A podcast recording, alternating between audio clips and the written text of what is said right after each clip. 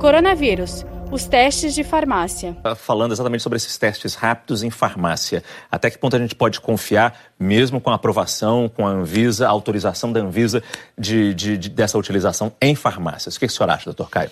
Eu, eu ainda quero entender um pouco melhor qual vai ser o papel desses testes, mas esses testes eles precisam ser validados e muitos deles não foram em cortes grandes internacionais algumas instituições norte-americanas não recomendam o uso desses testes mais rápidos e mais baratos para o diagnóstico e para manejo de pacientes com Covid.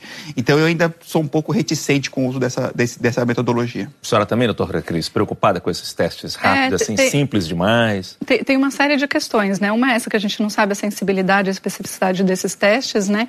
É, eles são mais úteis é, para a gente avaliar populacionalmente e programar é, e fazer programas né, de, de saúde em nível governamental, mas individualmente pode ser muito é, o resultado não ser muito correto, né? A pessoa achar que não tem nada e, e de repente tem, enfim, também depende o, o, dia que ela, né, o tempo que ela fez o exame, se foi, porque eles começam a ficar positivos a partir do décimo, décimo quarto dia, a partir do primeiro sintoma. Então, se ela colhe antes disso, pode dar negativo, ela acha que não teve, na verdade ela teve. É como então... o teste vai ser feito nas farmácias, o que a gente espera é que os farmacêuticos tenham a responsabilidade de pelo menos fazer uma entrevista básica com a pessoa ali, sabendo até que ponto os sintomas começaram, uh, entender um pouco, um pouco o quadro, né? Talvez melhorasse um pouquinho. Saiba mais em g1.com.br barra coronavírus.